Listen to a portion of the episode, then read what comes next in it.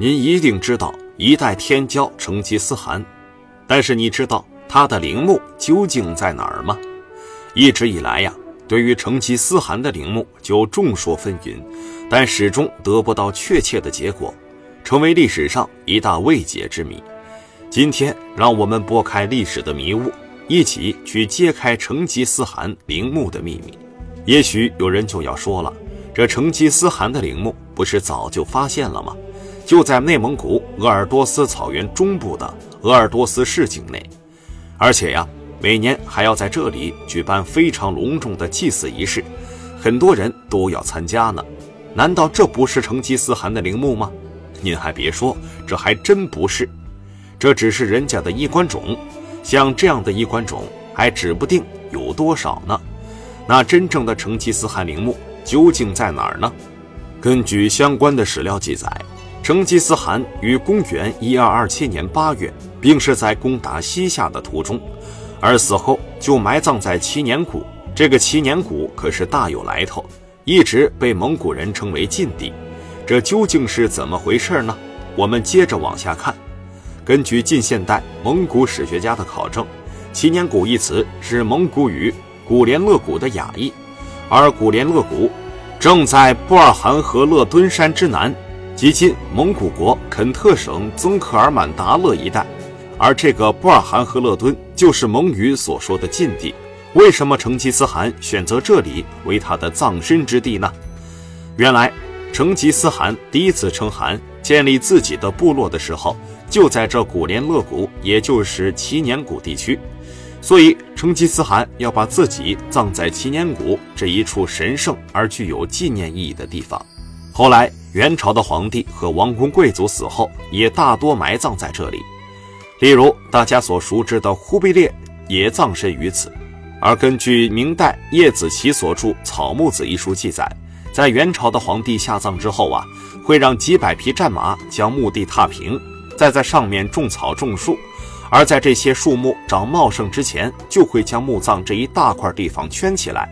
然后派遣大量的士兵常年驻守在这里守护陵墓，等到春暖花开、草木长得茂盛的时候才离去，以至于在外表上根本看不出来这里居然有一座陵墓。这也是这么多年来成吉思汗陵墓一直没有被发现的原因，因为大家根本就不知道陵墓究竟在哪。但是这俗话说得好啊，要想人不知，除非己莫为。在二零零二年。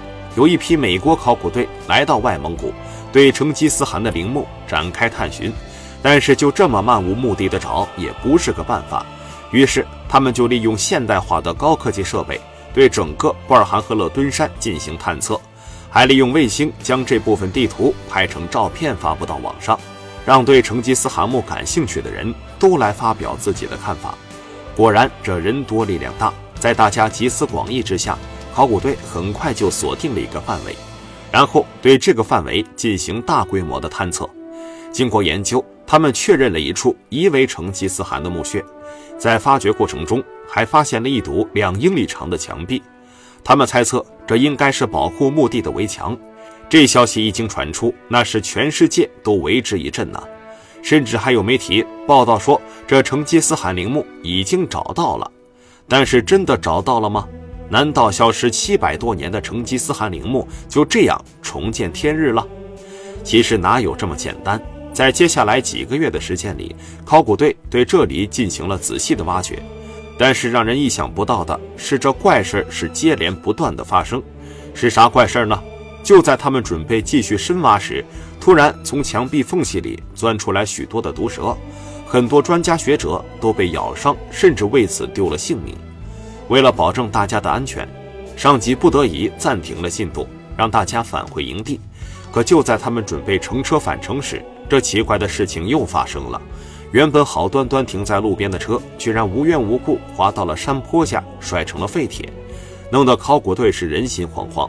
而美国考古队的举动也引起了当地人的强烈谴责，认为这群美国人亵渎了他们的祖先。在各种压力和舆论下。投入了巨资的美国学者不得不停止了对成吉思汗墓的发掘。至于这是不是成吉思汗的陵墓呢？至今也没有给出一个合理的解释。其实啊，关于成吉思汗的陵墓的说法还有很多。有人说他的墓葬在湖底，这又是怎么回事呢？我们接着往下看。相传成吉思汗带着他的蒙古铁骑远征中亚的时候，来到了一个湖泊，而这个湖泊可谓是风景优美，景色宜人呐。四面被群山环绕，中间的湖水也是清澈见底，而且时不时还有祥云笼罩。成吉思汗也被眼前的景色吸引住了，于是立刻让大军停了下来。为什么呢？原来呀。成吉思汗看中了这里的风水，他想啊，等自己百年之后把陵园修建在这里，那这个湖在哪儿呢？其实啊，这个湖泊就是吉尔吉斯斯坦东北部的伊塞克湖。相传啊，成吉思汗死后，他的后人就按照他的吩咐，做了一口巨大的石棺，把成吉思汗的遗体和大量的随葬品都放在石棺里，然后沉到湖底去了。事情的真相到底如何呢？我们不得而知。不过呢，在伊塞克湖周围确实存在很多的古代遗迹，比如说在山上的石壁上啊，就有很多的洞窟。相传啊，这些洞窟就是当年给成吉思汗守墓的人居住的，也有人说是用于祭祀的。而且呀，在后来的考古中还发现了一些古代的陶片和钱币。经过专家的仔细考证后，发现这些陶片和钱币也确实是成吉思汗时期的。不过呢，直至现在，那所谓的石棺也没有被发现。对于成吉思汗的水葬呢，也就不了了之了。随着现代对蒙古风俗的不断深入和了解，有另外一种说法也广为流传：为什么一直都找不到成吉思汗的陵墓呢？如果人家压根儿就没有陵墓，你能找到吗？相传成吉思汗死后采用的是天葬。什么是天葬呢？天葬就是西藏佛教流行的一种丧葬方式。西藏的佛教徒圆寂之后是不用其他特殊的处理的，只需要将遗体放到高山上，让秃鹫把遗体吃了，这样才算功德圆满。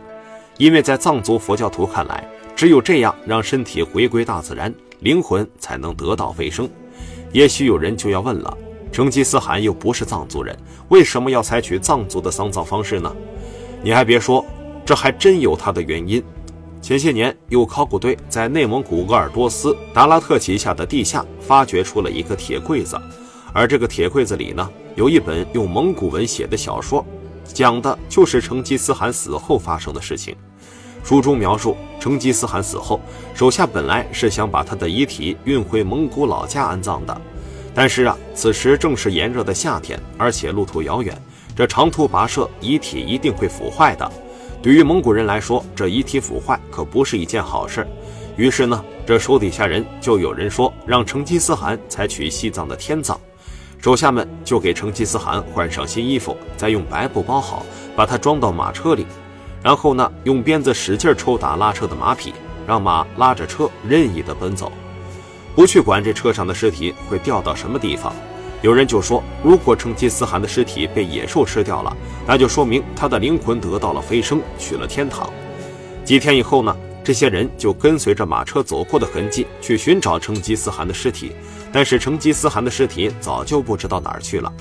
这也就完美的解释了为什么成吉思汗有这么多陵墓，却始终没有找到他真正的安身之所了，因为他根本就没有墓葬，你怎么找呢？从中国历史看。成吉思汗不但是蒙古民族的伟大缔造者，也是中华民族的民族英雄。成吉思汗和他的子孙前仆后继，统一蒙古高原，进而统一中国，结束了中国自唐末以来四百多年长期分裂战乱的局面，建立了疆域空前辽阔的元朝，基本奠定了今天中华民族的版图。正因如此，成吉思汗陵作为纪念成吉思汗的标志。不但象征着蒙古民族的统一，而且标志着中国的长久统一。至于他的陵墓到底在哪儿，那都是无关紧要的事情了。